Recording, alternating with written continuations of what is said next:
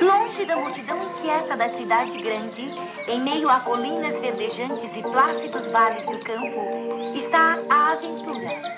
Aqui, nesta mata virgem, implacavelmente à casa de sua presa, encontra-se o valente, engenhoso naturalista, o ornitólogo. Sou um ornitólogo, observo os pássaros. Bate-Bico Podcast. Ornitologia é excitante.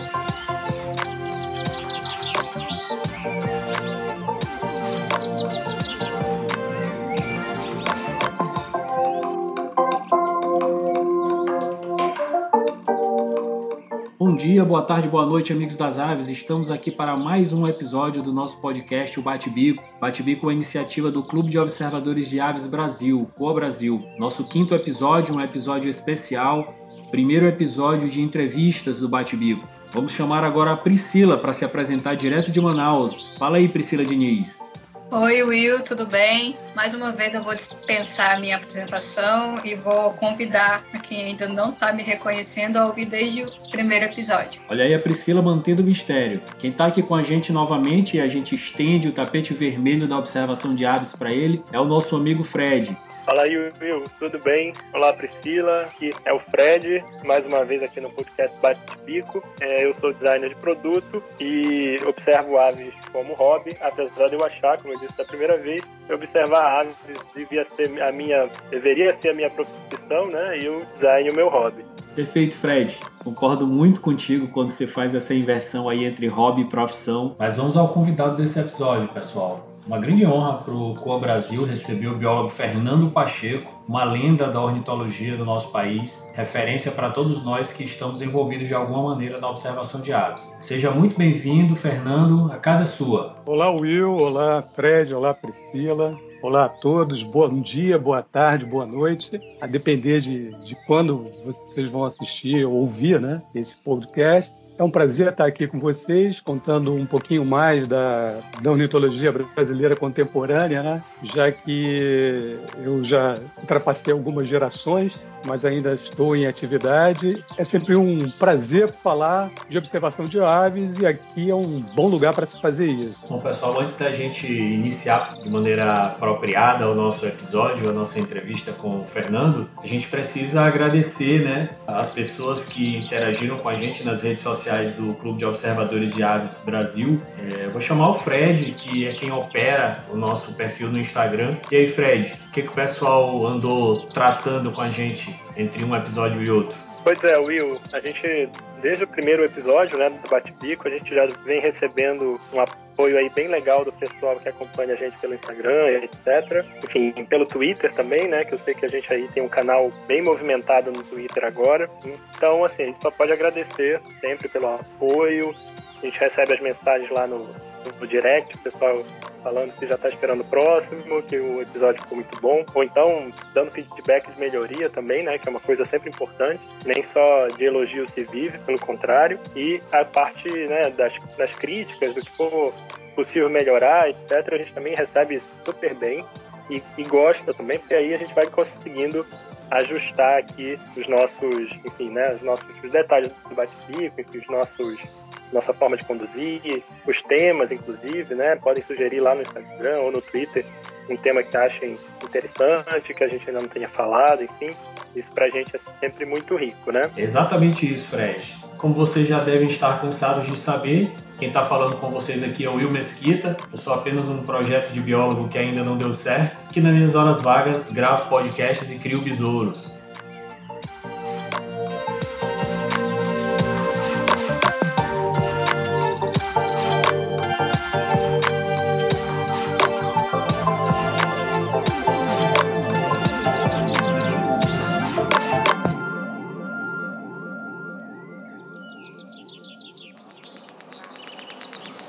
Bate Bico Podcast.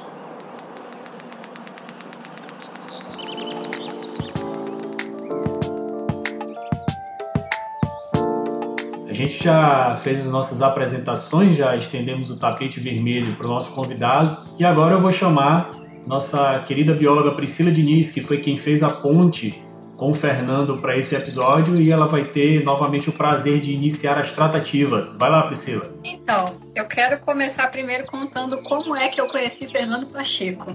Eu acho muito irônico. Eu passei um período de quatro anos morando em Manaus e por algumas intercorrências eu fui embora para Uberlândia morar com os meus pais, em Minas, né? E um dia eu estava quieta em casa, Gustavo Malaco me mandou uma mensagem. Gustavo Malaco, biólogo também, ornitólogo lá de Uberlândia, me convidando para passarinhar com dois amigos dele. Aí eu, ué, não estou fazendo nada. Vamos, que amigos? Ele, ah, é o Fernando Pacheco e o PS Fonseca. Eu, tá, eu não me liguei em momento algum quem era Fernando Pacheco, quem era PS Fonseca, amigos de Gustavo Malaco. Então, Gustavo me buscou em casa, fomos passarinhar em Uberaba e eu passei o dia inteiro observando aves com Fernando Pacheco e PS Fonseca sem me tocar que era Fernando Pacheco e PS Fonseca. Então eu já conheci ele sem o, eu vou chamar de o peso da admiração porque às vezes a gente tende a ter um pouco de receio de falar com pessoas que a gente admira muito, e como eu não me liguei quem era quem, com quem eu estava andando, eu estava totalmente livre. Então eu fazia comentários do tipo: ah, isso foi um twin, né? E tudo bem, eu tava me achando demais. Eu, nossa, eu consigo reconhecer um twin. Aí, olha, uma xalalagá cantando. Ah, mas nem vamos tentar ver, é muito difícil. E depois que eu cheguei em casa, assim, que eu fui processar tudo, eu. Gente, eu tava passarinhando com o Fernando Pacheco e o PS Fonseca e eu não me toquei. Meu Deus, como eu sou estúpida. Ai. E assim foi. Então, eu acabei desenvolvendo uma relação de amizade não hierárquica, né? Eu não, não via ele como aquela pessoa super acima de mim, super conhecedora de ornitologia. Eu acho que isso foi bacana, né? Me deu um pouquinho mais de, de abertura que talvez se eu tivesse conhecido e já me tocado que era o Fernando Pacheco, eu não teria desenvolvido tão legal a relação que a gente tem hoje, né? Dito isso, eu acho que a gente já vai entrar direto no assunto, que é o livro Ornitologia Brasileira, né? Ele mexe, a gente comenta da importância desse livro e como ele abriu muitas portas, como foi um divisor de água na vida de muita gente. E eu não vou nem me estender muito, eu quero já chamar o Fernando mesmo para ele contar da gente como é que foi essa história, o que, que tem de tão importante nesse livro, por que, que ele foi revisto, por que, que ele foi ampliado e por que que hoje é um item tão valorizado e tão difícil de conseguir? Conta pra gente um pouquinho, Fernando. Então, eu diria que esse livro é um produto né, da vida, da vida, da carreira do Helmut Sick. Ele era, ele era muito dedicado a essa obra, ele achava que o Brasil merecia né, um livro-texto à altura da, da biodiversidade que ele, ele tem. E ele achava que tinha que se dedicar. Então, quando ele ingressou no Museu Nacional, no início dos anos 60, ele começou a escrever esse livro.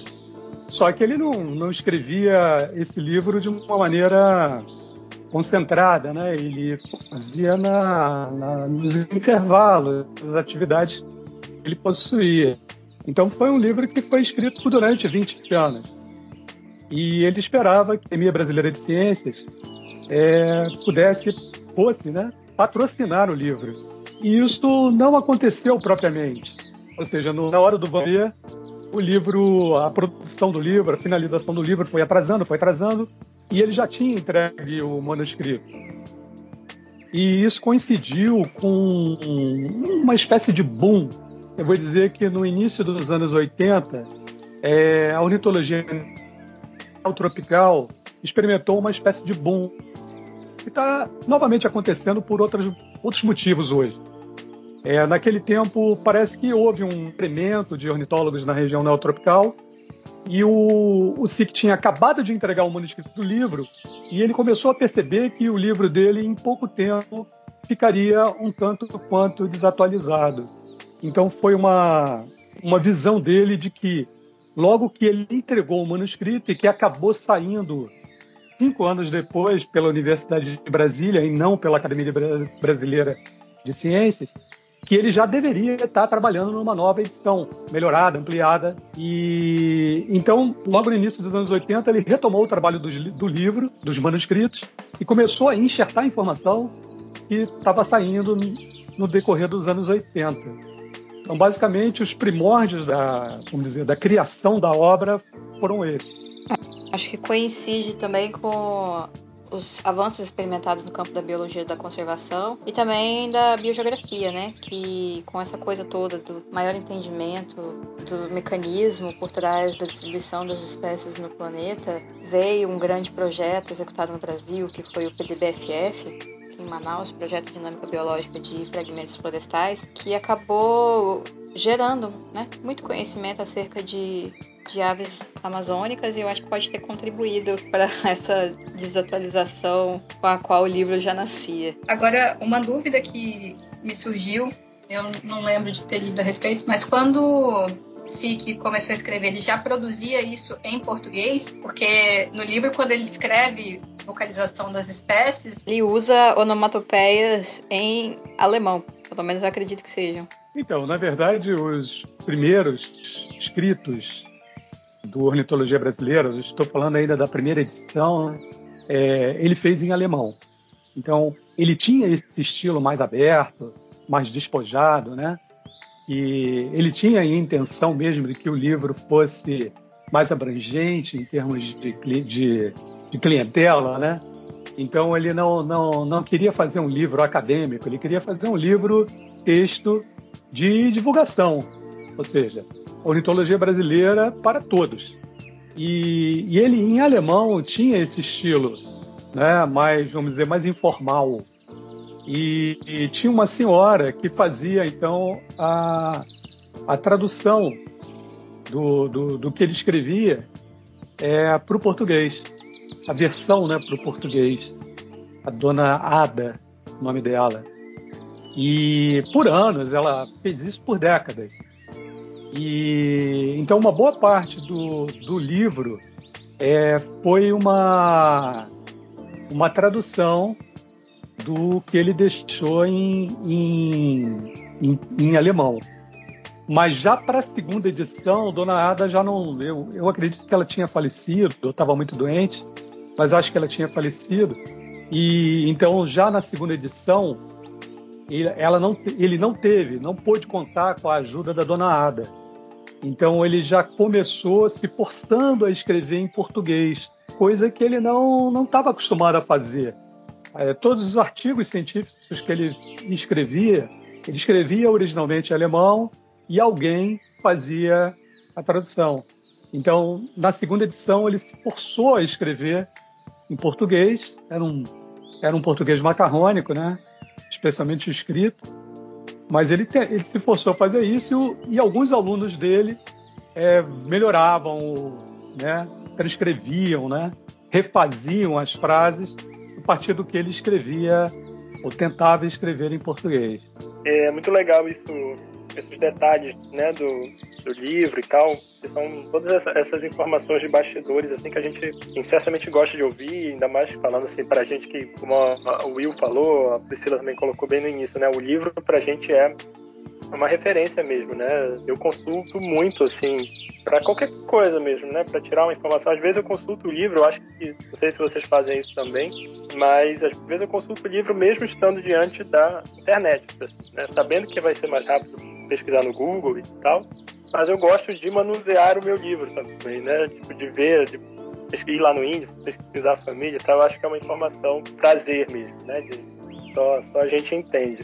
Mas eu tenho uma pergunta para fazer para o Pacheco, que é com relação a essa questão do, do transcurso do tempo, né? Vamos chamar assim, de lá, é, de quando o livro foi revisto e ampliado, né?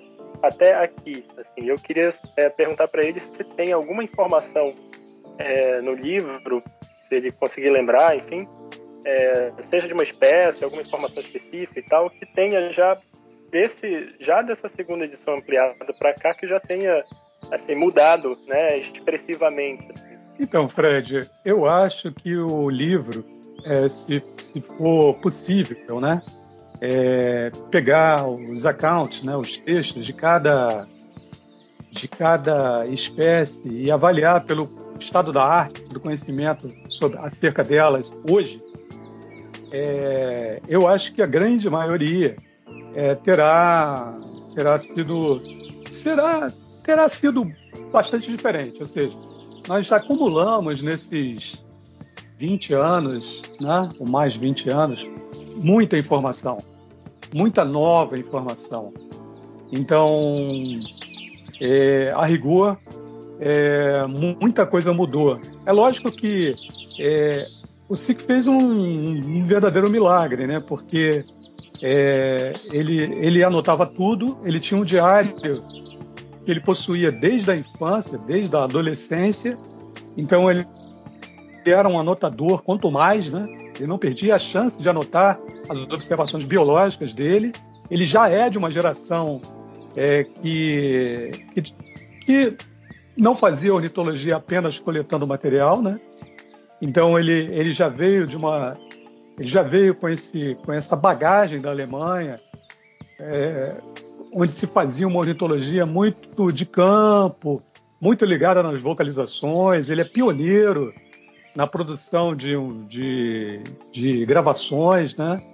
Então ele, ele, ele é uma pessoa que, que trouxe uma bagagem da Alemanha muito naturalística, né? Então ele, ele, ele era um naturalista completo, ele não se interessava apenas nem tão somente pelas aves, ele tinha um interesse geral pela natureza e ele fazia então um dia científico. E, e o livro dele é um, vamos dizer, um resumo dessas anotações feitas durante 50 anos de atividade, né, praticamente. Lembrando que SIC, a Priscila falou aí do episódio dela, do, da experiência que ela teve com a gente lá no campo, em Uberaba, e é bom lembrar que a diferença de idade entre mim e o SIC era de 50 anos. Então imagina a diferença de gerações, né? É, quando a gente saía em campo, era uma, uma distância muito grande, né? é, das visões, da visão que ele tinha acumulada já, e eu ainda nos primórdios, né? Então, isso. Mas aí, resumindo, respondendo o que o Fred perguntou, eu diria que hoje em dia a gente já avançou muito, porque, como eu disse, que em 80 a gente teve uma revolução, atualmente a gente tem uma revolução provocada pelo estudo em nível molecular, né? Que revolucionou a classificação, e isso basicamente modificou todo o esquema do livro, né? Então, as ordens são diferentes, a ordem das famílias é diferente, é muita, muita da muita classificação, né? Muita muito muita informação de parentesco foi foi mudada radicalmente. E isso faz uma grande diferença quando você consulta o livro. Exatamente. Assim, eu fico pensando, né, com isso que o, o Pacheco colocou, e, e acho que a, a, foi uma resposta muito precisa, né, em dizer que quando a gente pega realmente esse apanhado, desse estado da arte, o livro ele é um, um claro que em ciência é muito complicado a gente falar temporal, né? Na verdade, até impossível mesmo. Mas a gente entende, acho que aí com a, com a fala do Pacheco, né, que eu, eu, pelo menos peguei muito essa, essa fala sobre a questão naturalística, né? Esse caráter naturalista do SIC, né? Que é, às vezes, sobrevive muito mais essa, essa, essas observações desse caráter, né? De, de, de ecologia da, da espécie, de comportamento, etc. Né? Que sobrevive muito mais porque você tem uma leitura, uma leitura né? Um olhar para a espécie, enfim, para o objeto que você está estudando muito mais amplo, até, né? E é o, o exatamente o, quando a gente pega esses grandes naturalistas, né? do passado mesmo. A gente pega, por exemplo, o Humboldt, né, que tem inclusive um livro ótimo sobre a vida dele, chama A Invenção da Natureza. Inclusive, quem tiver interesse pode comprar, eu garanto. Ser uma ótima leitura. A gente pega ali o Humboldt né, em campo, cara, é uma, uma viagem mesmo em todos os sentidos. Né? Eu, ele consegue fazer conexões, e não só conexões como é posso dizer, afetivas, emocionais, mas ele consegue chegar a conclusões científicas por ter esse olhar muito amplo que o naturalista tem, né, de relacionar uma informação com um comportamento, com, com outra coisa, com, com um aspecto do, do da, da, vegetação, da fitofisionomia, etc. Então é realmente um esse olhar naturalista, né? Ele imagino que até hoje ele diferencia bastante, né, os, os, cientistas, assim. Bom, já levando aí para outro lado, eu, eu ia dizer que agora era hora de virar a página, né, porque a gente está falando do livro, mas ia ser um trocadilho muito triste. Eu queria, queria saber do Fernando, e aí isso vem, vem muito do fato de, de eu ser um cara que me considero de uma geração anterior à, à internet, apesar de ter, ter crescido me, me adaptando né, a essa novidade. É, queria saber dele qual a impressão dele, qual a visão que ele tem a respeito das novas tecnologias que estão disponíveis né, para os observadores de aves de hoje em dia. A gente, a gente já falou no nosso episódio 3 sobre aplicativos, sobre as facilidades é, dos grandes portais que a gente tem. A gente tem o Wikiaves, a gente tem o eBird. Né? A gente pode dizer que, que nos últimos 10, 15 anos uh, o mundo mudou para muito melhor em relação à observação de aves. Mas eu queria ouvir do Fernando, assim, em primeira pessoa, qual a visão que ele tem a respeito disso, porque ele mesmo já mencionou que, que ele já atravessou gerações e a gente sabe que, que uma geração de observadores para trás a gente tinha o trabalho clássico de caderneta de campo, de anotação, de binóculo, de observação. E aí eu queria ouvir dele qual é a impressão, qual a visão dele sobre essas novas é. tecnologias. Então, eu, eu, gente, eu vejo com muito bons olhos, né? Eu, eu, sim, claro, eu passei boa parte da minha da minha ligação com a ornitologia num período que não existia a internet, né? E a internet revolucionou a informação, né? Eu me lembro que que eu sempre fui muito interessado em história, no desenvolvimento da ornitologia no Brasil, e eu visitava muito as bibliotecas, né? E pedia muita coisa pro, no exterior, pedia ajuda de amigos que viajavam, e a internet trouxe uma facilidade que não dá para imaginar. A gente não, não tinha ideia que a, a coisa toda ia tomar essa dimensão. Né? É, hoje em dia eu fico maravilhado em poder acessar a maioria das obras agora em domínio público, né? As obras clássicas dos principais autores da ornitologia brasileira do século XIX, e ver todas aquelas obras, né, pictóricas, coloridas, enfim, em ótima resolução, coisa intensada, né? Muitas vezes as, as cópias que a gente conseguia é, é, naquela época eram cópias de qualidade inferior, até porque é, ainda peguei uma época que a própria copiadora não era de boa qualidade, né? E, e a cópia ia esmaecendo com o tempo. Então, eu diria que a possibilidade que a gente tem hoje de acessar informações, de acessar as fontes, as mais difíceis, isso revolucionou muito. E eu não tenho nenhum, nenhum saudosismo quanto a isso. Eu acho que, que veio para ficar e veio num, num momento maravilhoso. Ou seja, é, quem dera que eu, desde o início da ornitologia, do meu interesse pela ornitologia, eu tivesse acesso a tantas fontes assim. Aliás, todos os ornitólogos achariam a mesma, mesma coisa. Mas eu continuo, eu sou um mix, né, nesse ponto, porque eu tenho ainda hábitos que eu, que eu, eu cultivei desde a adolescência também. Ainda continuo fazendo diário, apesar do, do eBird, né? Então, eu continuo fazendo diário, anotações, faço isso diariamente inclusive com as aves que eu vejo dentro da cidade. Então eu, eu sou um mix. Eu tenho um lado é, antigo e tenho um lado moderno, onde eu vibro, onde eu adoro essas facilidades que a tecnologia traz, como melhores gravadores, né? melhores a possibilidade da fotografia digital, que também é um, um outro marco, né?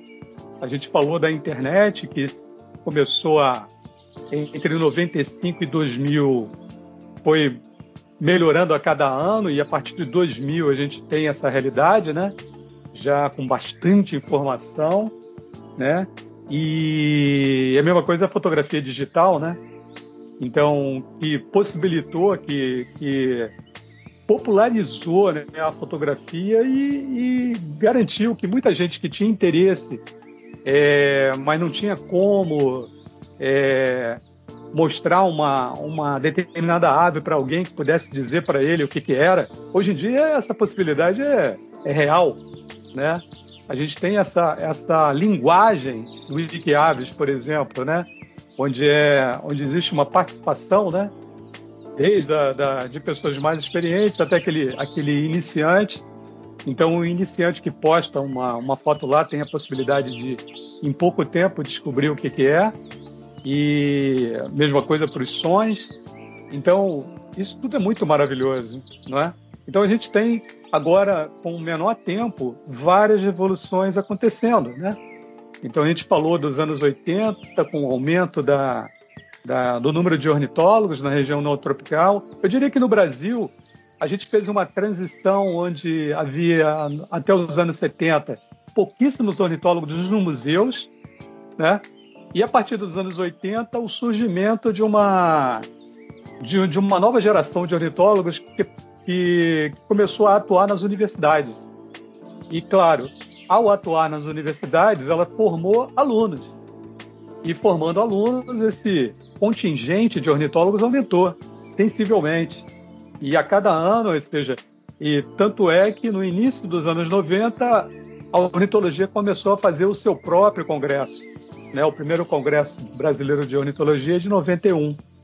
E então, graças ao que ao livro do SIC, que deu um, um boom, né? Fez um fez uma, uma uma diferença, ou seja, um, foi um marco, né? O, o livro tem um, tem um antes e o um depois, ou seja, a partir de 85, é, muita gente começou a, a se interessar pelo estudo das aves, porque, enfim, tinha uma fonte ampla, né, que era o, o próprio livro do SIC, e a possibilidade de, nas universidades, conseguir orientadores, gente que já vinha fazendo, já vinha mexendo com aves há algum tempo. Isso tudo então popularizou e permitiu que uma uma geração então de, de biólogos, né, pudesse adentrar na, nesse campo maravilhoso que é a ornitologia. Eu tenho uma curiosidade, eu não lembro de ter visto essa explicação em nenhuma outra entrevista, em nenhuma outra conversa, mas como é que foi a escolha da capa da edição que você reviu e ampliou? Porque a primeira edição tem várias espécies, né? São dois volumes e cada um ilustrado com cinco, seis espécies, se eu não me engano. E essa edição que está mais conhecida hoje e também mais procurada tem Ararajuba, né? Então tem um, um porquê? Foi uma coisa aleatória? Como é que foi? Então, Priscila, essa tem uma história bem bacana. O SIC, é, nos anos 80, ficou envolvido é, numa espécie de movimento, numa campanha, né? De, de promover uma ave símbolo do Brasil. E o SIC, já na primeira edição do livro, faz essa, essa promoção, ou seja, ele, ele, ele achava que a, a ave que representaria melhor o país pelas cores, né? Porque tem as cores da, do, do país, né? Da bandeira brasileira. É Ararajuba. É, é, uma, é uma espécie que é, é um psitacídeo. O Brasil foi conhecida, foi conhecido no descobrimento como a terra dos papagaios, não é? Então, é uma ave representante desse grupo, é, é amarela e verde, as cores nacionais, não é? E, e, e é endêmica do país, ou seja, apenas no Brasil ocorre. E o SIC achava que a melhor a ave que deveria ser símbolo do Brasil e tem um nome tupi, né? Mesmo no nome científico é um nome tupi, guaroba, guaroba, né? Então o SIC achava que a guaruba ou ararajuba deveria ser a ave símbolo do Brasil e ele começou a fazer essa campanha já no livro dele, e já antes até. E, é, e aí, quando ele morreu, é, e no afã de a gente fazer a nova, a segunda edição em português, é, o Luiz Gonzaga, que era o, vamos dizer, o principal discípulo do, do SIC, é, que é, né, o principal, tá vivo o Luiz. o Luiz é o principal discípulo do SIC né, como Sique gostava de dizer já no final da vida, é, teve a, a, sacação. Aliás, ele já teve a sacação duplamente, porque a Ararajuba também era o símbolo da SBO, em homenagem ao SIC. Né? A Sociedade Brasileira de Ornitologia meio que comprou essa, essa ideia de transformar a Arajuba como espécie símbolo do Brasil, espécie de ave símbolo do Brasil. E é, o logotipo da, da Ararajuba, na época, a Revista Brasileira de Ornitologia se chamava Ararajuba, né? E isso tudo representava uma, uma espécie de homenagem ao, ao SIC, a, a ideia dele. Uma ideia fixa até. Ele sempre falava nisso. E quando a gente estava pensando no, de, em como seria a, a capa né, da nova edição, o Luiz lembrou novamente que a melhor maneira de homenagear o SIC seria é, colocar uma, uma imagem bem bonita da, da Ararajuba. A gente tinha uma ilustradora de mão cheia morando no Brasil, que era Genevra, Genevra C. Wright, que por acaso era casada com, com Bill C. Wright, que tinha participado da, é, vamos dizer, da, das ideias iniciais de como, como financiar a, nova edição em português. Porque o Bill trabalhava na Fundação Margaret Mead. E a Genevra era inicialmente uma ilustradora de plantas e depois descobriu as aves. Já eram observadora de aves também, na Inglaterra, inclusive. E aqui ela começou a, a ilustrar aves assim maravilhosamente bem. E ela foi, então nós encomendamos é, uma ararajuba na natureza e, e ela foi para o Pará para observar a ararajuba e, e, ela fez aquele esquete, ou seja, e ela desenhava, fazia esquetes maravilhosos em campo. E o desenho que está no livro, na capa do livro, é mais ou menos é, quase a reprodução finalizada de um esquete que ela fez em campo, é, naquela estação Ferreira Pena do, do Museu Guild. É, eu esqueci o nome do, da reserva, mas é, ela, ela fez um esquete em campo observando a, a Ararajuba comendo aquela planta, que é uma das preferidas dela, e produziu aquela prancha maravilhosa que todo mundo conhece, e foi um sucesso tremendo.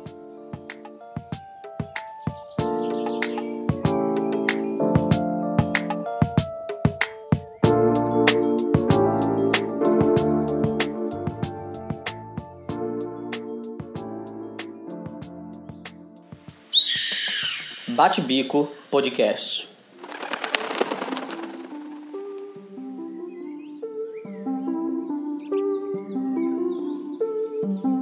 Uma outra curiosidade que eu tenho é a, a duração. Quanto tempo você teve que dedicar para rever e ampliar o Ornitologia Brasileira?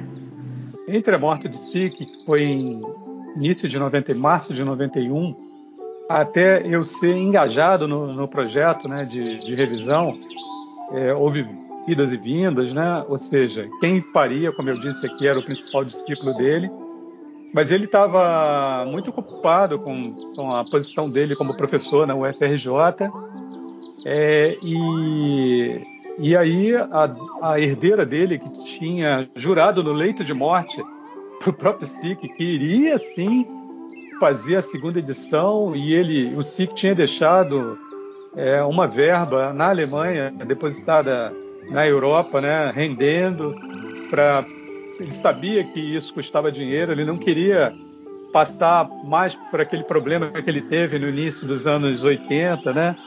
Com a, a falta de financiamento, ele sabia que custava muito caro fazer livros no Brasil e ele deixou um dinheiro em, marco, em marcos alemães na época, né? Isso é antes do euro, é, depositado num, numa aplicação na Europa para que a, a edição, a nova edição em português, se consumasse.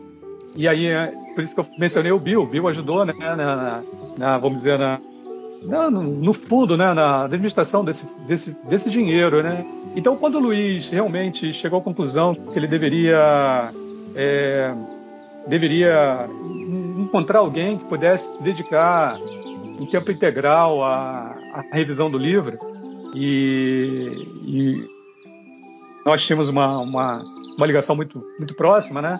É, o Luiz, então, achou que deveria, que eu deveria fazer esse trabalho e que eu, na verdade, ao contrário dele, por ele estar ocupado com a posição dele de professor, Eu não, eu era freelancer. Naquela época não tinha. Podia, eu, eu na verdade pedi licença dos projetos que eu estava trabalhando na Amazônia e, e fiquei é, sete meses integralmente trabalhando no, na revisão do livro.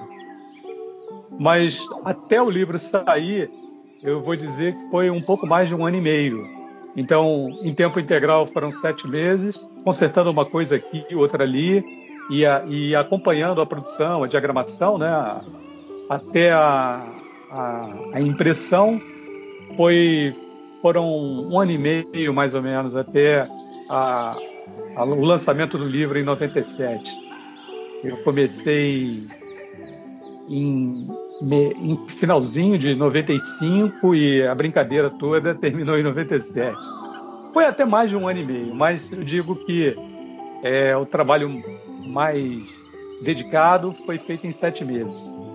Bom, muito legal isso tudo, né? Que, de novo, já falei, estou sendo repetitivo, mas é porque realmente essas informações é, marginais, vamos chamar assim, né? Que a gente não fica sabendo todo dia, sempre são, para mim, especificamente, sempre são muito, enfim, muito boas, muito interessantes e eu, eu viajo nessas, nesses detalhes, né? Mas eu tenho uma pergunta ainda né, dentro desse, desse, processo de construção do livro, né, da, da edição ampliada, que é o, o, o, Pacheco falou que o SIC era um, um anotador quanto mais, né? Ou seja, o cara ali tinha realmente e realmente, se você pega as fotos do, do, do né, que estão disponíveis aí na internet, vira e mexe ele aparece com uma cadernetinha, né? Sempre ali na mão.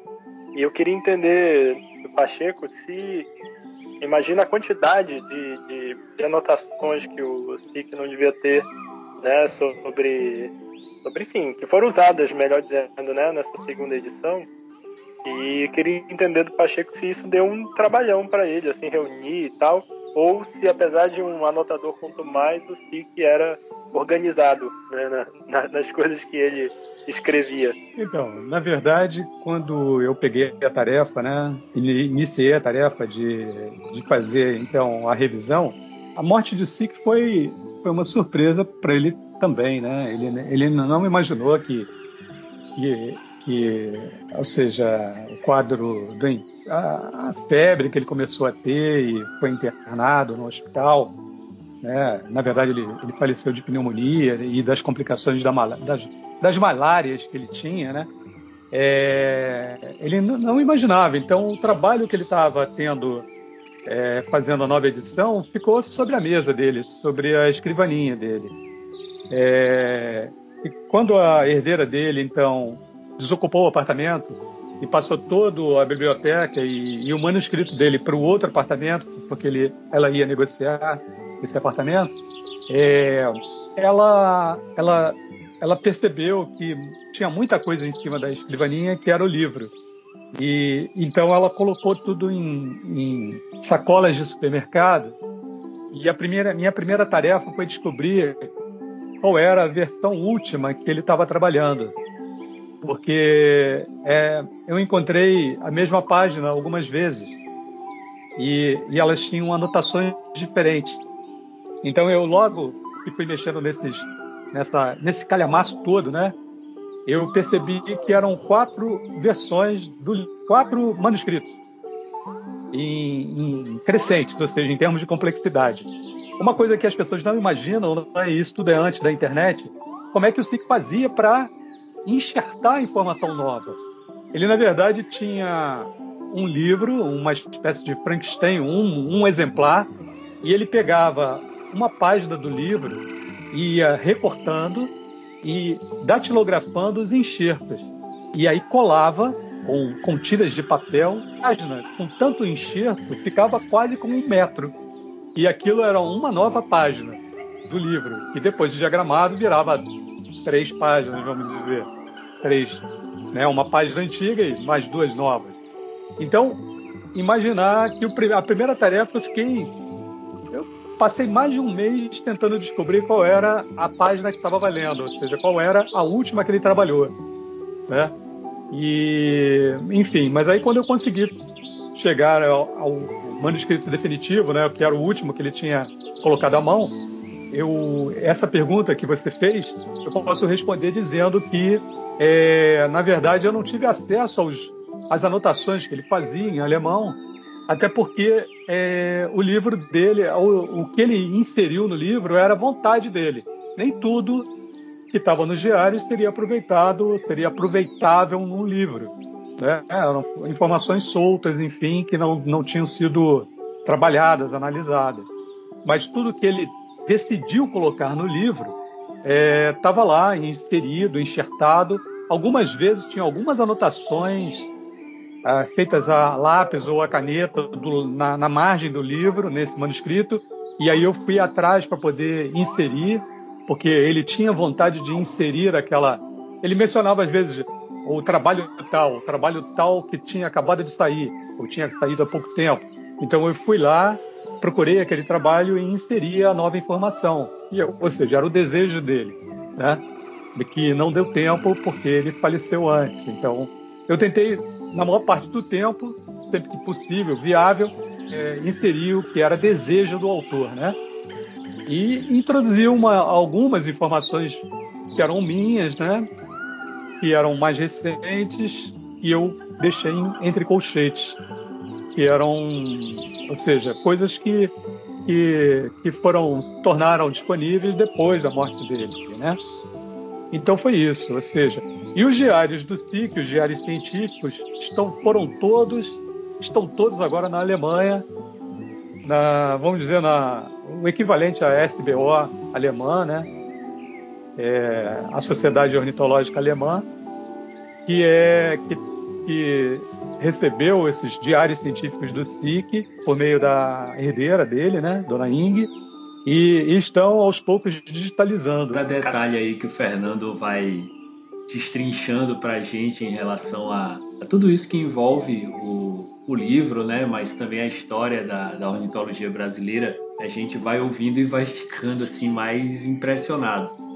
É, eu queria levar um pouco essa discussão, Fernando, para um outro momento da, da tua carreira, da tua história, que me faz pensar é, que todo mundo que, que já se envolveu de alguma maneira com, com biologia, e aí profissionalmente ou não, mesmo as pessoas que se envolveram com isso quando crianças, é, que se interessaram pelo assunto, muito difícil alguém não tenha pensado ou brincado a respeito de como faria para batizar uma espécie que, que ela descobrisse, né? Eu mesmo brinquei muito, pensei muito que nome eu daria para uma espécie de algum animal que eu viesse, porventura, a descobrir no futuro. E a gente está aqui contigo, que é um cara privilegiadíssimo nesse sentido, porque você pôde desfrutar do prazer de uma, uma descoberta e de poder é, homenagear um amigo, né? Quando, quando definiu uh, o nome do Acrobatornis. Então, eu queria muito ouvir de ti como é que foi essa história da, da descoberta dessa ave é, lá na Bahia.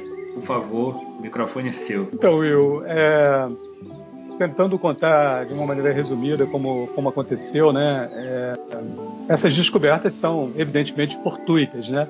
Ninguém programa, ninguém planeja, ah, eu vou descobrir Bem, você pode é, trabalhar em lugares remotos, imaginando que, pelo fato de pouca gente ter ido lá, aquele lugar guardar alguma novidade. Isso acontece em lugares remotos, nos Andes ou, ou na Amazônia, né? Aproveitando a oportunidade que você tem de, de, de, de acessar um lugar onde pouquíssima, pouquíssimos cientistas estiveram e tal. Não foi exatamente o caso da, da, da descoberta do, do, acrobata, né? É, basicamente, é, o que estava acontecendo é que, como eu tinha mencionado aqui um pouco antes, o Luiz Gonzaga, eu estava num projeto com o Luiz Gonzaga é, que era de conhecer melhor a avifauna das montanhas do sudeste da Bahia.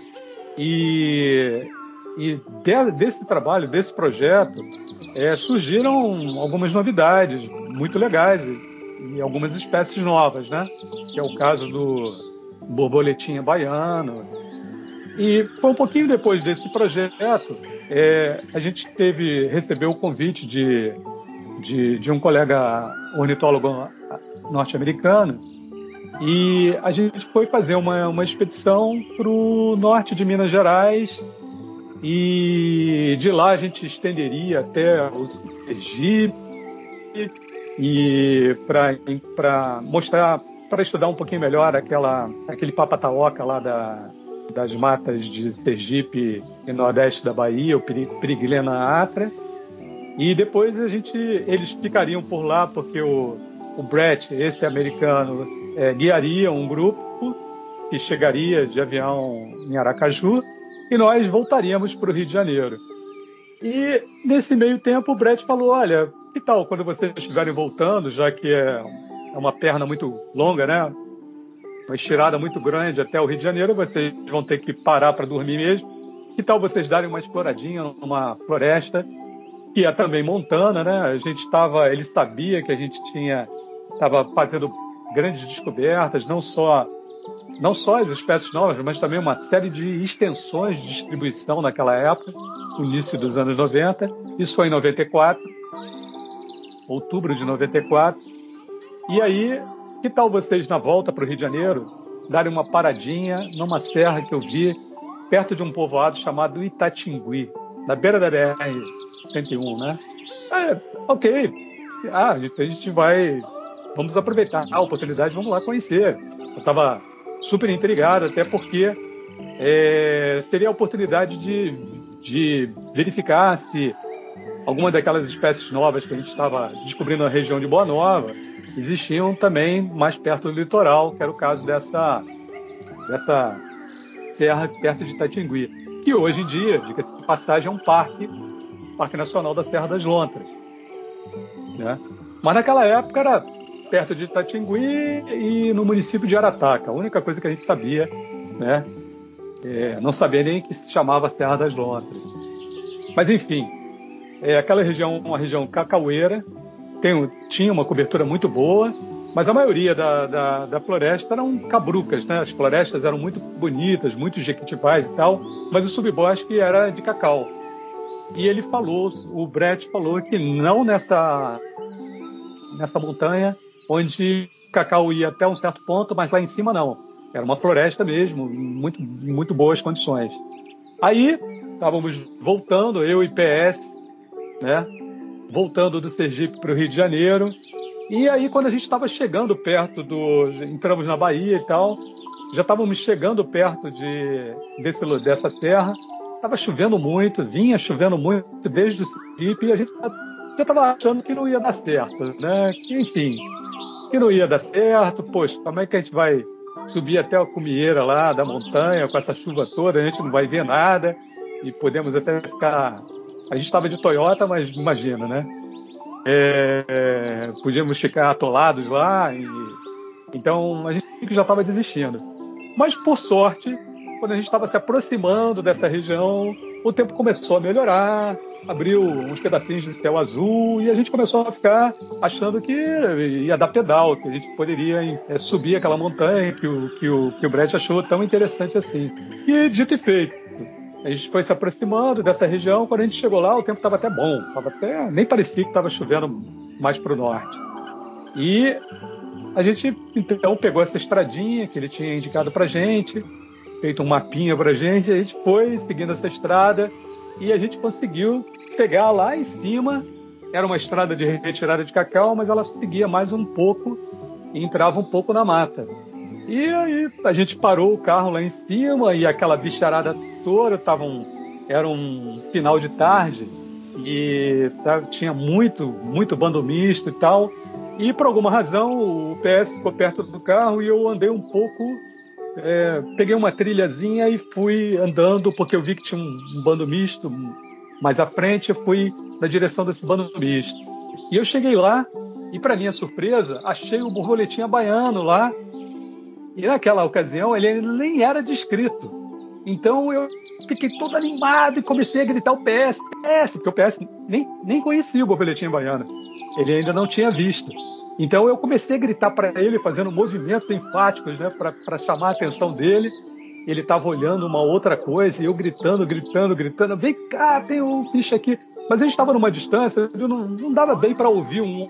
E aí eu tô vendo que ele tá fazendo o mesmo gesto para mim e eu gritando para ele, gesticulando, né? E ele fazendo a mesma coisa para mim. Aí eu falei, peraí, ele tá vendo alguma coisa mais sensacional do que o borboletinha baiano? Então vou lá, né? Aí quando eu cheguei lá, ele ansioso, nervoso, assim, apontando uma certa, um certo passarinho para mim. E aí ele, tá vendo aquilo ali? Tá vendo aquilo ali? Aí quando eu botei o binóculo, eu fiquei olhando aquilo. E ele, o que, que é aquilo? O que, que é? Não sei o que, que é aquilo. Aí eu botei o binóculo, continuou olhando e ele, então, o que, que é? Eu olhei para ele, não tenho a mínima ideia. Não sei, nem, não sei nem a família.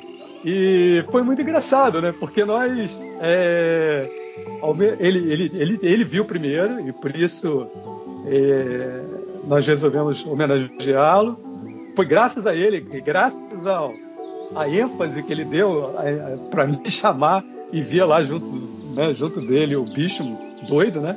Que ele conta, né? Que o bicho. Por isso que a gente, logo no início, achou que acrobata era o melhor nome, né? Porque é, ele tem patas muito fortes e ele é muito ágil. Então ele ele ele está forrageando por cima do galho e de repente ele ele fica, ele fica de ponta cabeça e começa a forragear por baixo do galho correndo, né?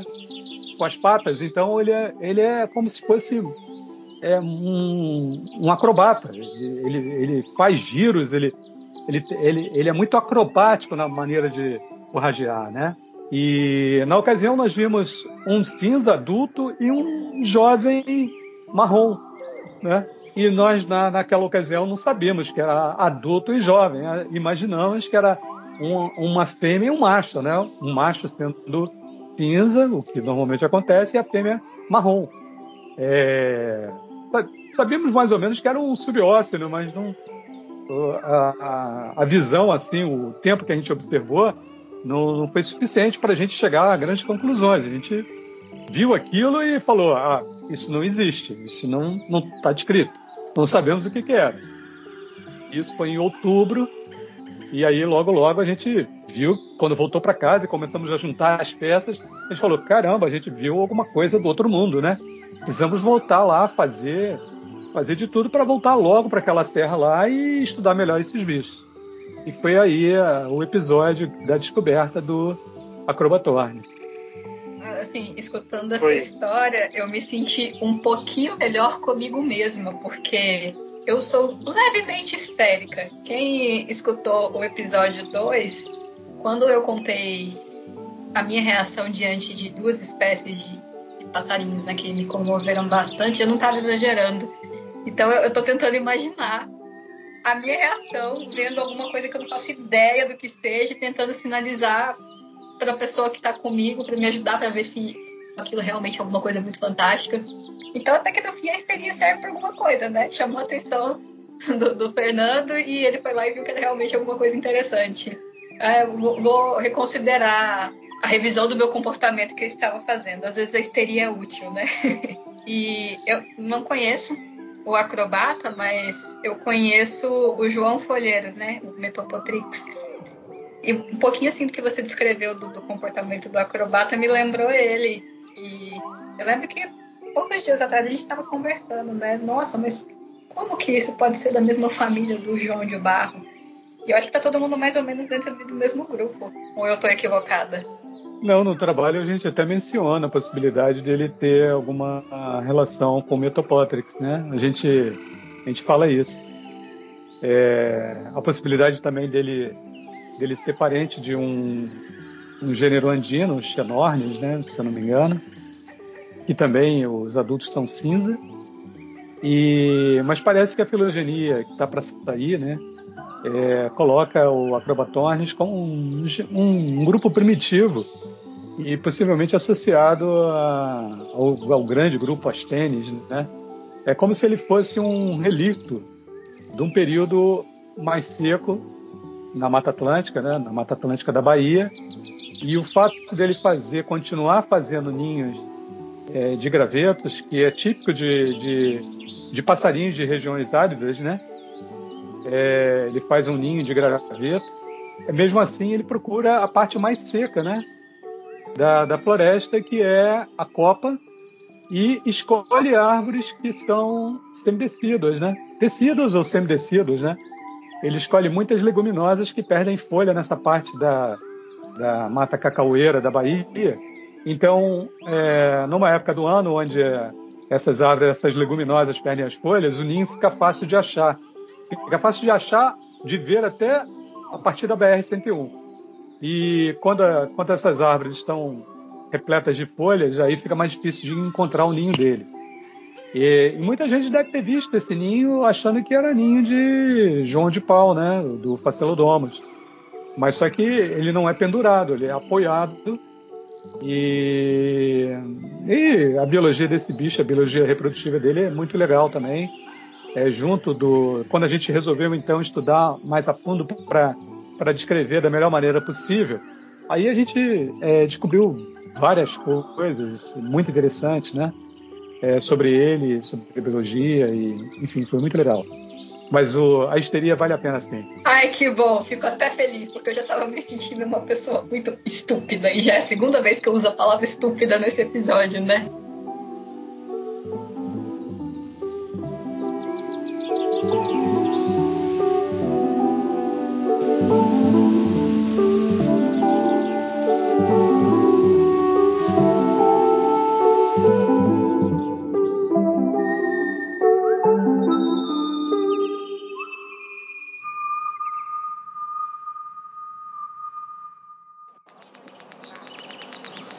Bate Bico Podcast.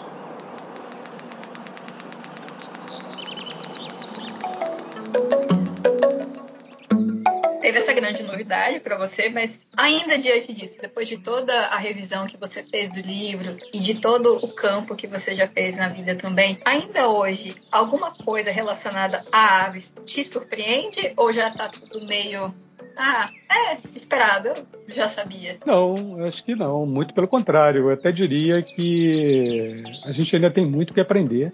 Eu acho que, como eu tinha comentado, que a gente vive uma, hoje uma revolução né, da informação molecular e a gente está revendo, está descobrindo é, muitos parentescos que estavam escondidos, né?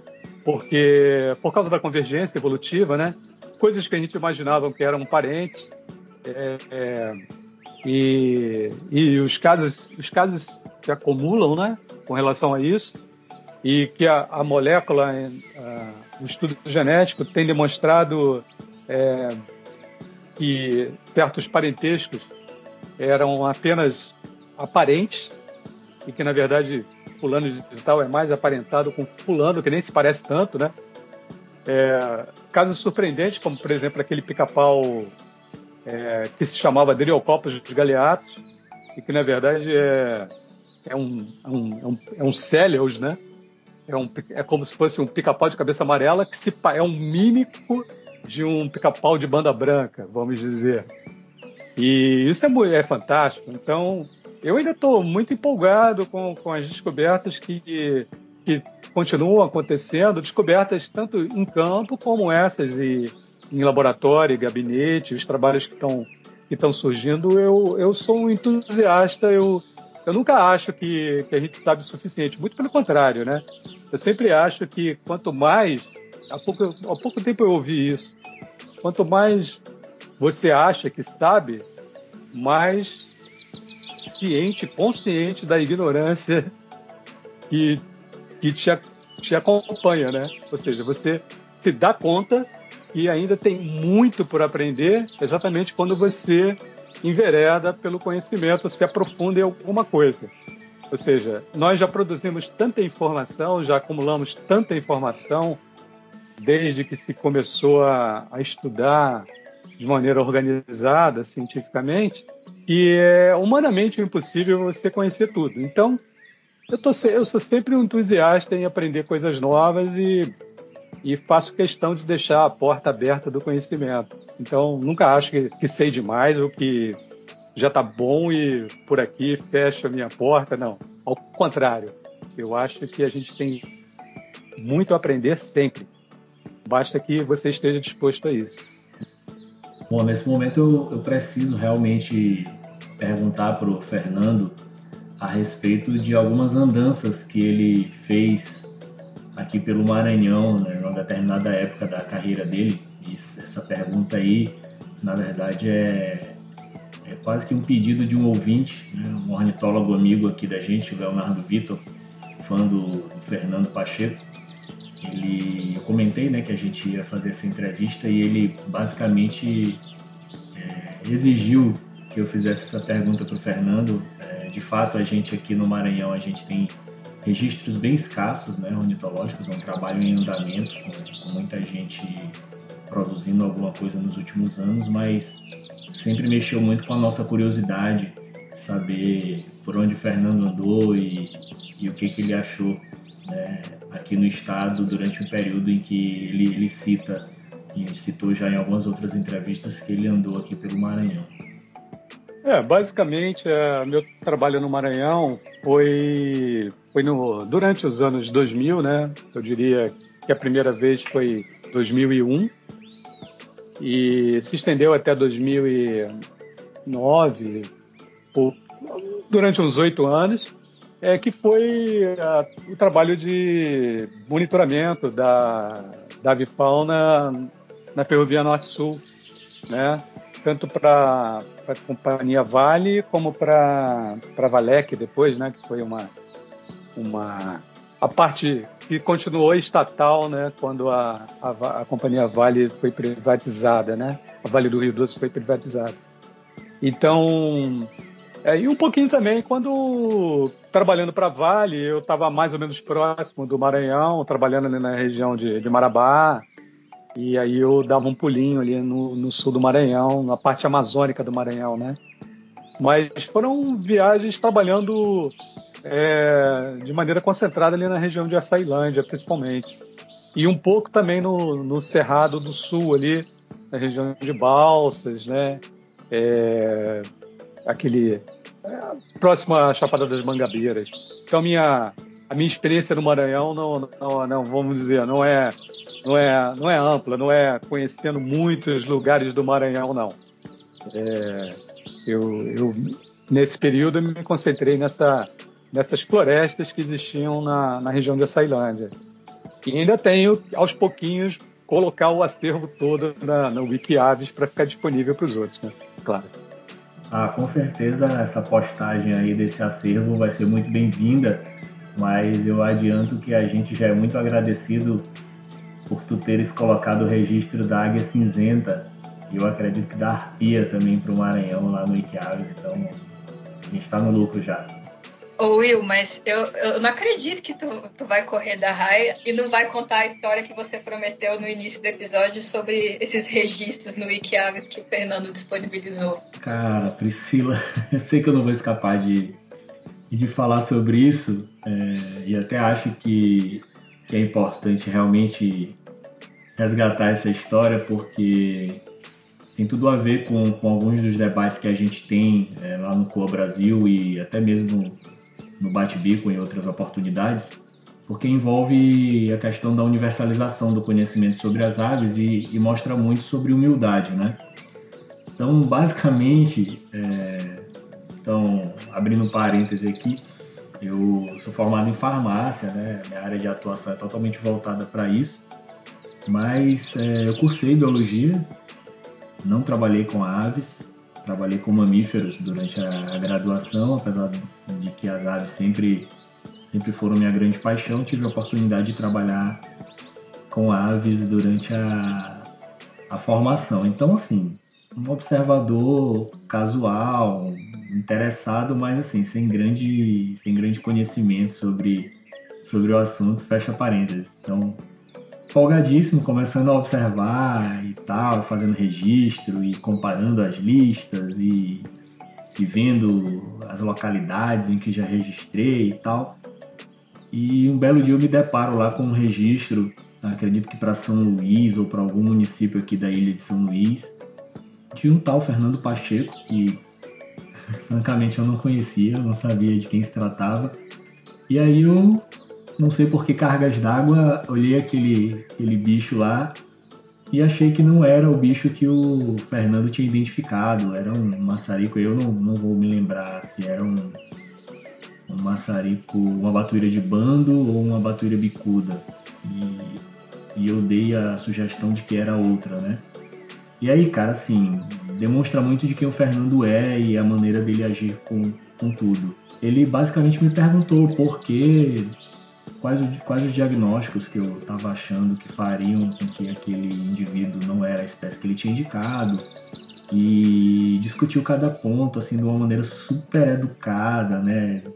Cara, assim, e aí meus amigos aqui do, do Maranhão, né, do grupo de observadores daqui da gente, imediatamente quando eles viram que eu tinha questionado a, a identificação do Fernando, me mandaram mensagens assim no WhatsApp, minutos depois, cara, tu sabe com quem que tu tá debatendo identificação, tá louco?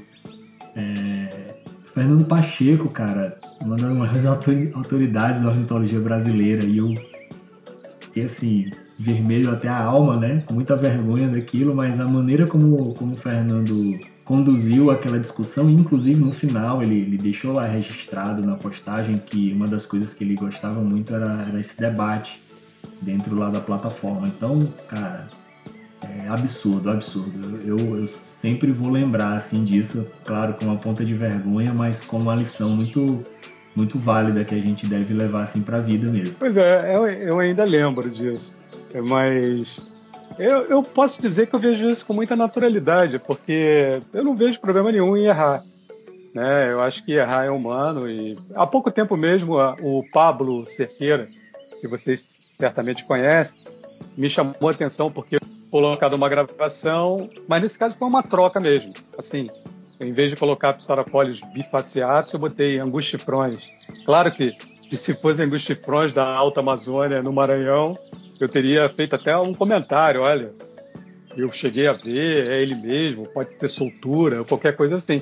Mas eu acho muito normal que a gente cometa enganos e, e o WikiAves é uma plataforma exatamente para isso, né?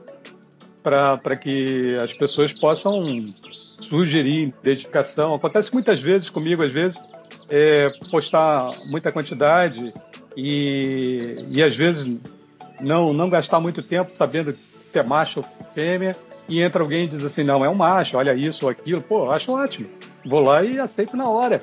Né? É, é para isso que o Wikiaves foi feito, né? Para essa interação, e eu acho que essa interação positiva. Ou seja, os dois lados aprendem. E já teve identificação que eu, eu achei que estava certo, e a pessoa foi lá e sugeriu, e aí eu fui estudar um pouquinho mais e verifiquei que eu estava enganado, não é? Tem muita coisa que tem da experiência do campo, né? Naquele momento, às vezes você é levado a, a achar que é uma, uma coisa e vai para tua caderneta com, uma, com aquela anotação, por, ou porque se sugestionou, ou porque você é, viu de uma maneira equivocada, enfim. E isso acontece próprias anotações mais antigas. Volta e meia, eu olho uma anotação minha antiga que eu descrevo em, em melhores detalhes, e aí eu vou ver, oh, mas não era isso, é essa outra coisa. Eu mesmo conserto algo que estava errado no passado. Acontece com as gravações também, ou seja, quanto mais, mais tempo passa, você vai conhecendo melhor e vai corrigindo aquilo que você errava um pouco antes. Então, eu acho um processo normal. Não, não vejo problema nenhum em corrigir, em checar. Eu acho até bom, né? Porque é, se você tem a possibilidade de alguém. É como trabalho, né? Como um manuscrito, né? Você escreve achando que está no caminho certo e vem um revisor e fala assim: peraí, você olhou esse trabalho aqui, você viu se poderia ter essa outra coisa, viu se esse comentário que você fez procede, você considerou isso e isso. Ou seja, exatamente porque as, é, outras pessoas com outras experiências é, podem interferir naquilo que você está produzindo que a coisa fica melhor, fica melhor, fica melhor testada, inclusive, né? É, você comentando sobre revisão, sabe que isso foi uma coisa que eu tive que trabalhar muito na minha mente quando eu resolvi entrar no, no mestrado, porque eu não, não sei se não chega a ser uma arrogância, mas eu acho que uma ignorância. Num determinado momento, eu achei que como eu estudava as coisas e tal, eu não podia muito ser questionada. E eu encarava esse processo assim, de é, revisão, de sugestão, como um ataque pessoal. E eu acho que não só eu, faço isso, mas muitas pessoas também que estão começando tanto carreira acadêmica ou a utilizar mesmo a plataforma do Wikiaves e Bird e tal, encara, é, vou chamar de interferências, né? Mas não é para levar um lado, uma conotação ruim, como um ataque pessoal. E não é. Né? Quando a gente passa a entender isso, que as opiniões e que a bagagem do outro engrandece muito o que a gente está expondo, o que a gente está fazendo, o que a gente está escrevendo, é exatamente o que você falou, né? Bom dos dois lados. Tudo é um grande processo de aprendizagem, ninguém sabe tudo, como você mesmo já, já mencionou, é a história do só sei que nada sei, mas você sabe, mais você tem ciência da, da sua ignorância. E é uma coisa que eu gostaria até de deixar enfatizado, né? Tanto para quem já tem um pouquinho mais de, de conhecimento, quanto para quem está ingressando. O tato, às vezes, na hora de, de conversar, de sugerir alguma coisa, é muito importante. Como o Will também mencionou anteriormente, isso faz toda a diferença né, entre você, às vezes, puxar alguém ou você repelir. Então, seja no Iquiaves, seja dos grupos de Facebook, de, de WhatsApp, é legal manter um diálogo. É importante que você não imponha as coisas. É interessante manter um canal aberto, né? Vantajoso para os dois lados. Você aprende né, a se comunicar melhor e quem está do outro lado aprende o que você está querendo passar. Ou às vezes você percebe também que você está equivocado, não é isso? Isso tudo é muito bom, é muito proveitoso, é muito engrandecedor, seja para a atividade de observação de aves, seja para a vida. Então, é, eu falo isso para você, eu comento com os meninos. Para mim, você é um exemplo de acessibilidade, né? Claro que tudo vai dependendo da sua disponibilidade, do seu tempo, mas é, você não é uma pessoa que faz eu me sentir, pela terceira vez eu falo, estúpida se eu tenho alguma dúvida e te pergunto, se você tiver tempo, você vai me explicar direitinho. Se eu precisar de alguma referência e te pedir, quando você tiver tempo, se você tiver ela, você vai me passar, né? Eu não, é isso que eu gostaria de, de ver no, no geral, colaboração. Não essa coisa do achar que sabe tudo e não pode responder dúvidas básicas, porque é o que eu sempre comento com os meninos também. Toda resposta é óbvia quando você já conhece ela, né?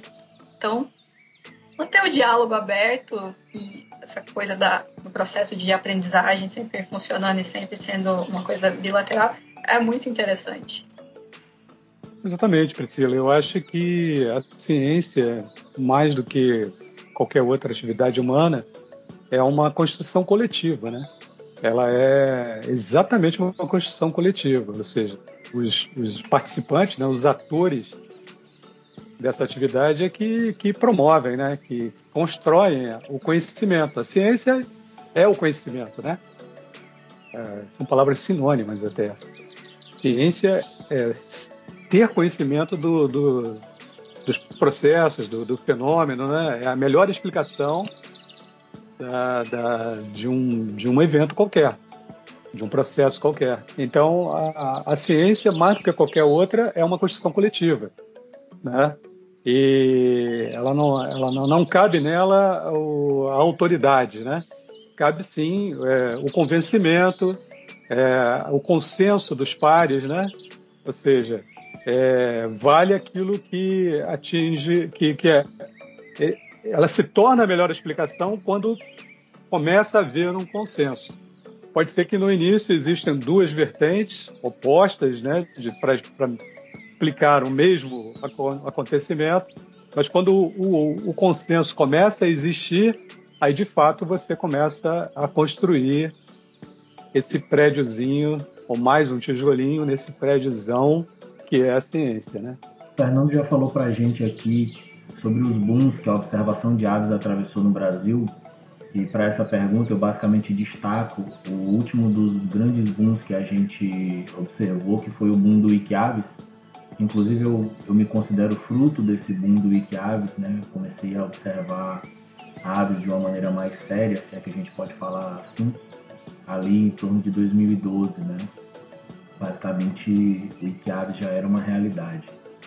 E eu gostaria muito de saber do Fernando é, nesse aspecto, o que, que ele avalia e como é que ele projeta soluções para que a gente possa sair dessa categoria de, de nicho, né? A observação de aves no Brasil ela é um, um entre aspas um hobby de nicho, né? Um, privilegiados inclusive em função da nossa grande nossas grandes diferenças sociais, do, do alto custo de equipamentos, das dificuldades envolvidas na popularização. Então eu queria perguntar para o Fernando que alternativas ele vê para que a gente possa popularizar definitivamente a observação de aves no Brasil? Eu acho que a grande diferença é, entre o Brasil e os lugares que já fazem observação de uma maneira muito mais tradicional, né, muito mais antiga, é, eu diria que é cultural mesmo. Né? É, a nossa formação ela não, não, não trouxe isso, né? essa, essa ligação do homem com a natureza, ela é feita de uma maneira diferente aqui, né? É, e sempre foi, né? Eu diria até que é, num passado recente, não tão distante, é, gostar de passarinho era colocar o passarinho na gaiola. Então, se você dizia, se você perguntava para alguém e ela falava, não, eu gosto de passarinho, necessariamente era alguém que criava passarinho. Então, é, tanto que a gente trouxe esse termo passarinhar exatamente para quem merece, né? Que é quem observa passarinho. E antes, passarinheiro era quem pegava passarinho, quem criava passarinho na gaiola. É, os outros países que têm muito mais tradição, muito mais tempo nessa atividade, é, tem uma relação, né? Eu acho que é, é tem um histórico, né? De, de pessoas que que cultivaram, pessoas que, que, vamos dizer, influenciaram toda uma geração, é, livros, poemas, enfim, toda a relação do homem com a natureza. É, e nós estamos tentando fazer isso hoje em dia com a ciência cidadã, né? Com essa maior participação, ampliando né, as possibilidades. Ou seja, é, dá super certo quando você é, leva essa atividade para as crianças, né? para as escolas, mesmo as escolas da periferia, onde você mostra para a criança como é observar aves com um óculos, né? onde as pessoas descobrem um mundo novo. Né? Uma coisa é você observar a olho desarmado e outra é ver uma ave com binóculo, né? Onde potencializa todas as cores ali, a proximidade, né? você enxerga todos os detalhes e aquilo fascina. Então eu, eu acho que o, caminho está nas crianças. É nas crianças que a gente pode mudar o Brasil e essa visão que o brasileiro tem com a natureza em geral. Né? Porque a gente só passa a valorizar aquilo que conhece melhor. Então, a partir do momento que, você, que as crianças, ou que muitas crianças, começam a, a, se interessar em saber que tem passarinho na cidade delas e que vários passarinhos diferentes e que na roça que ela tem acesso tem mais passarinho ainda, isso vai movimentar, vai mudar, né? E já é diferente hoje do que quando eu era menino, né? Hoje em dia eu posso estar no lugar mais remoto do, do mundo, se eu estou com um binóculo, uma câmera fotográfica, vem alguém, vem um, um, um morador local e fala assim: Ah, você está fotografando né? Ah, você está observando áreas, já, já vi esse comentário. Isso não existia há 30, 40 anos atrás. Ninguém sabia o que estava fazendo. Era mais fácil ficarem desconfiados com a sua presença, associarem você a um espião, a um procurador de metais preciosos, do que um observador de natureza, um observador de aves. Hoje em dia não, por causa dos programas, por causa dessa disseminação e cada vez mais a gente tem mais informação desse tipo na, nas redes sociais, eu acho que as pessoas estão se acostumando com essa possibilidade e muita gente que já gostava, que já tinha, está tá experimentando essa, essa oportunidade e, e acompanhando. É, a gente vê isso o tempo todo nos passeios aqui na, na cidade do Rio de Janeiro, no Jardim Botânico, né, nos parques, enfim. Que gente que já tinha um certo gostinho, que tinha uma certa curiosidade e que agora resolve comprar uma máquina digital, que, que, que compra um binóculo, enfim, e começa a se interessar porque a, a, a internet é, permite que ele possa procurar informação, possa procurar gente que possa ajudá-lo nesse início. Enfim, isso está mudando. Então, eu acho que se algo a ser feito é massificar esse gosto da criançada, né, de todas as origens, de todos, de todos os locais, na, na, na, na observação das aves, no fundo vai atrair os olhos para a valorização da natureza, da coisa natural que a gente tem de uma maneira tão grandiosa no país, né? Essa mega diversidade. E nesse período da pandemia, a gente viu aí um boom no que tange as lives, os vídeos, né, e tudo mais, um monte de gente falando sobre passarinho, sobre meio ambiente, sobre conservação. Enfim, o Instagram tem aí para, se você quiser passar todo dia vendo live sobre meio ambiente, sobre bicho, você consegue, né? E eu acho isso muito bom, claro, é, é maravilhoso, inclusive, esse, esse alcance, mas o que eu ia perguntar, de novo, meio que o Pacheco já respondeu, que é assim, por mais que eu tenha visto, né, boom de material, eu ainda fico com uma sensação, que eu até comentei hoje no grupo aí com o pessoal, eu fico com uma sensação que às vezes esses temas, esses, essas lives, enfim, elas meio que, é, como até usei a expressão que eu usei, né, falando com o pessoal, foi parece que a gente está é, falando com convertidos, né, ou rezando missa para padre, quer dizer, no sentido de que parece que a gente fala com as pessoas que já estão muito sensíveis ao tema, né? Já estão compradas dessa ideia, já estão sensibilizadas dessa temática e às vezes, né? Senão muitas vezes eu ando e tal, quando né, agora não, agora não mais por alguns meses, mas quando eu ia passarinhar, quando eu ia para o interior e tal, ainda havia essa, essa temática da conservação do passarinho e tal ainda muito distante, né? Da população local, das cidades menores, das maiores então também. Então eu vi ainda essa, essa discrepância, né? Essa distância, assim. Então eu ficava pensando sobre esses materiais que a gente vem produzindo, vem criando para com quem que a gente está falando, né? A quem que a gente está conseguindo atingir com tanta informação sobre bicho e tal. E aí, assim, não sei se o Pacheco acho que dá para render essa pergunta, mas meio que ele respondeu quando ele fala das crianças, né? E de uma forma ou de outra, as crianças são um, necessariamente né, por serem crianças, são pessoas com menos informação, assim. É, e aí, no, no, bom sentido mesmo, né, ainda desconhecem muita coisa, né, ainda tem muita coisa para descobrir, e por isso ainda estão muito mais é, sensíveis, né, muito mais, ou melhor, abertas a serem sensibilizadas, né, pela informação, pelo bicho, pelo... É, eu diria que é exatamente isso, que se você quer é, tornar a observação de aves, né? Mas a observação de aves como uma maneira de você valorizar a natureza, né? É... Agora, somos uma tribo mesmo, né? É mais uma tribo dentre tantas, né? É, gostar de ou tornar a observação de aves como aquele hobby prioritário, ou não tenho nada para fazer, vou ver uma live, ou não tenho nada para fazer, vou entrar no Wiki Aves e ficar apreciando as fotos, é, é uma tribo, isso é uma tribo, sem dúvida. Só que eu, eu vejo que essa tribo está crescendo, está crescendo muito.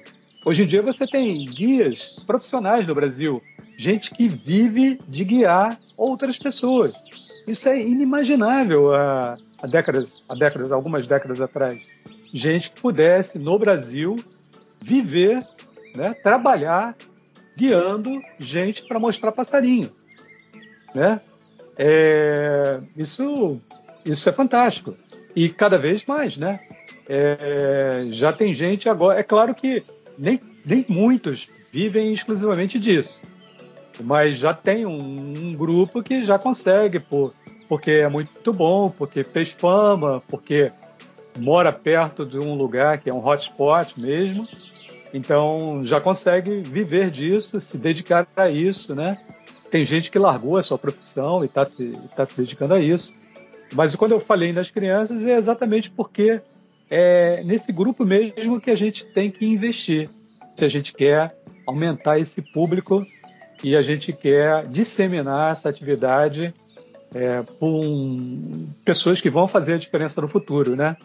E quando a gente fala, por exemplo, é claro que tem equipamento de todo preço mas basta que a gente veja a popularização do próprio celular, né? É, antigamente a gente imaginava que celular seria apenas para os ricos. Né? Quando o celular surgiu, ele era um, um equipamento muito caro, né? um, um, um instrumento muito caro. No início, aqueles celulares tijolão, só os ricos tinham, né? Que eram, eles eram, você falava por satélite e as contas eram caríssimas e tal. Mas a popularização do, do, do celular mostra exatamente isso. Quando você quer, você encontra. E tem binóculos baratos, tem máquinas fotográficas mais acessíveis. Então, se a pessoa quer fazer, ela vai encontrar uma maneira de fazer e vai conseguir juntar um dinheirinho ali, vai conseguir, se ela realmente gosta daquilo, ela vai conseguir é, comprar o equipamento que vai ser o básico para ela fazer a atividade. É lógico que ela não vai comprar um equipamento mais caro e trocar de equipamento todo ano, como fazem aquelas pessoas que podem. Mas isso não vai impedir que ela curta e ela pratique a atividade. Fernando Pacheco, Choquinha Fluminense, é um fato ou é um mito? Eu sei que tem gente estudando. Eu diria que quem está à frente disso é o Alexandre Aleixo, que hoje em dia é professor na Finlândia, né, na Universidade de Helsinki, egresso do Museu Guild. Ele é do interior de São Paulo, mas trabalhou por vários anos no Museu Guild. Eu sei que ele está estudando isso e as, as conclusões estão bastante surpreendentes. É, é importante que esteja, esse bicho esteja relocalizado, né? Para que mais informação. É importante o bicho vivo também a informação como é o canto dele, né? Tudo é importante ainda e essas, essas pecinhas aí do quebra-cabeças ainda não estão completas. Acho que vale a gente registrar aqui para o Pacheco. Eu não sei, é, ele com certeza vai saber dizer, mas, mas acho que foi uma, uma das poucas entrevistas, uma dos poucos eventos que o Pacheco não teve que responder sobre caliptura, hein? Eu falei bastante de caliptura lá na. Nem, acho que nem falei tanto, né? Falei mais da, da, da eritronotus, né? No, com o Luciano, falamos um pouquinho da caliptura. Mas a caliptura é, um, é uma história meio amarga, né? Porque é, redescobrir para logo em seguida sumir de novo e ninguém achar de novo, né? Então, e a gente não conseguiu nada, né? Todas as outras descobertas, redescobertas, foram um, mudaram, né? O bicho mudou do dia para a noite, né? A litronote a gente sabe bastante dela hoje. A, a saíra punhalada continua existindo, né? Continua sendo vista, estudada. E a caliptura dessas que estavam desaparecidas voltou à condição de mito, né? É, voltou à, à escuridão, à sombra, né? Voltou para a sombra, né? Ainda, alguma espécie que você gostaria muito de observar que não, não faz parte desses desaparecidos? Tem sim. Eu queria ver aquele. O, aquele Urutau que se falou ontem, do Thiago Bernard, lá no, no Caliptura. Ah, o. o, o Bracteatus, né? Que é o. Urutau Castanho, como é que é o nome dele? Ferrugem. Ferrugem, exatamente. Esse é um, é, vamos dizer, minha, minha, tá na minha lista de desejos. Talvez ó, encabeçando a lista de desejos. Tenho muita vontade de ver esse bicho. Tive lá no poleiro dele com o Tomás, mas a gente não deu sorte, ele não estava lá. Né? Ele tinha visto poucos dias antes, mas ele não estava lá. A gente foi lá duas vezes ele não apareceu. Mas eu, eu tenho muita vontade de ver, porque é um bicho sensacional, né? E por ser diferente, né? Distinto dos demais, né? Ainda dá mais vontade ainda de conhecer. Se eu não me engano, no trabalho do Thiago mesmo tem alguma revisão e ele não estaria dentro de Nictibius mais, né? Teria um, um gênero à é, parte, né? Gênero à parte, exatamente.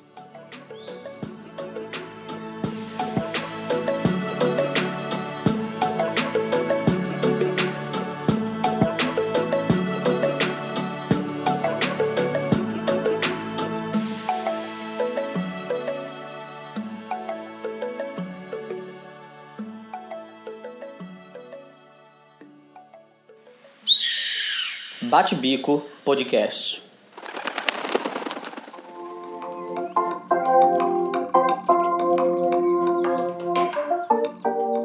Bom, pessoal, a gente vai ficando por aqui. Esse é episódio sensacional, episódio muito prazeroso de gravar. A gente tá aqui ainda emocionado com, com esse bate-papo. Já adianto para vocês que, mesmo vendo esse áudio bruto ainda aqui esse vai ser o episódio mais longo dessa primeira temporada do Bate-Bico. Já mando um alô pro Cylon. Cylon, nosso editor. Alô, Cylon. Essa edição aqui vai vai consumir tempo teu, né, cara? Mas vai valer a pena, muito bom. E aí, claro, para encerrar, a gente vai, vai chamar nossos convidados para falarem para gente onde eles podem ser encontrados nas redes sociais, para quem quiser manter qualquer conversa sobre as aves ou outros assuntos.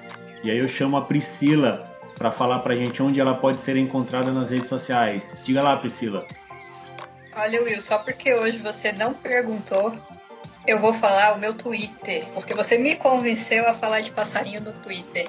Então, é o Malacopritila, é exatamente por causa do, do gênero mesmo de muconídeos, né, Malacoptila, e também no Instagram, que é o arroba X no final. Muita emoção, meus amigos, muita emoção. A Priscila, enfim, permitiu o acesso dos nossos ouvintes ao seu Twitter. No meio de tanta emoção, eu preciso chamar o Fred. Fred, onde que as pessoas podem te encontrar para manter essa conversa agradável sobre aves, natureza e etc. Também queria agradecer aqui a esse primeiro a oportunidade, né, de gravar o primeiro bate-bico aqui de entrevista, agradecer ao Fernando Pacheco, é, é, enfim, por esse papo, né, tão, tão gostoso, como a Priscila disse, que dá vontade de estender. E quem quiser continuar o papo sobre, sobre passarinho, Pode me encontrar lá no Instagram mesmo, que acho que é a rede que eu, eu uso mais, frederico.blanco.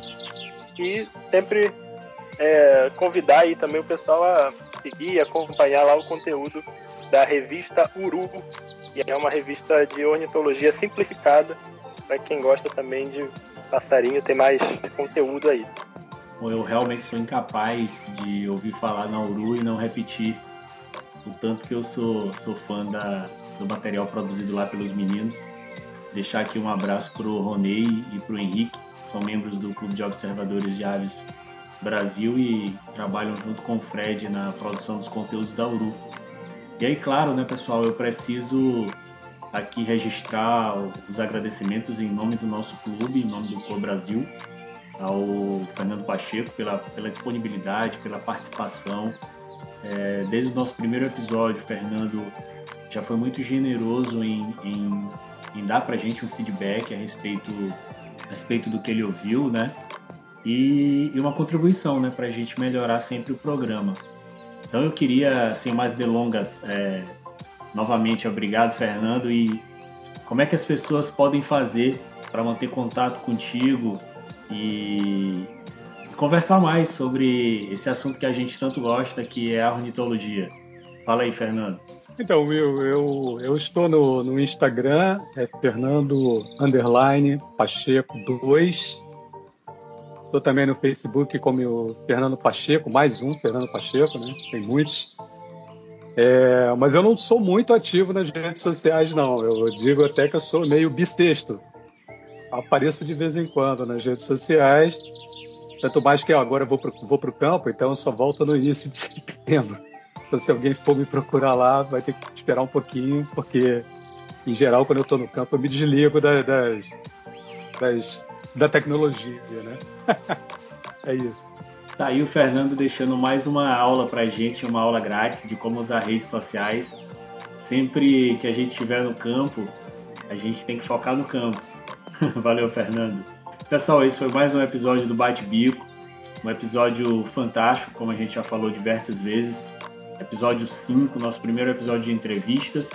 A gente agradece muito quem esteve aqui com a gente, quem está aqui com a gente nesse projeto, que é um projeto do Clube de Observadores de Aves do Brasil, Co Brasil, arroba COABR no Instagram.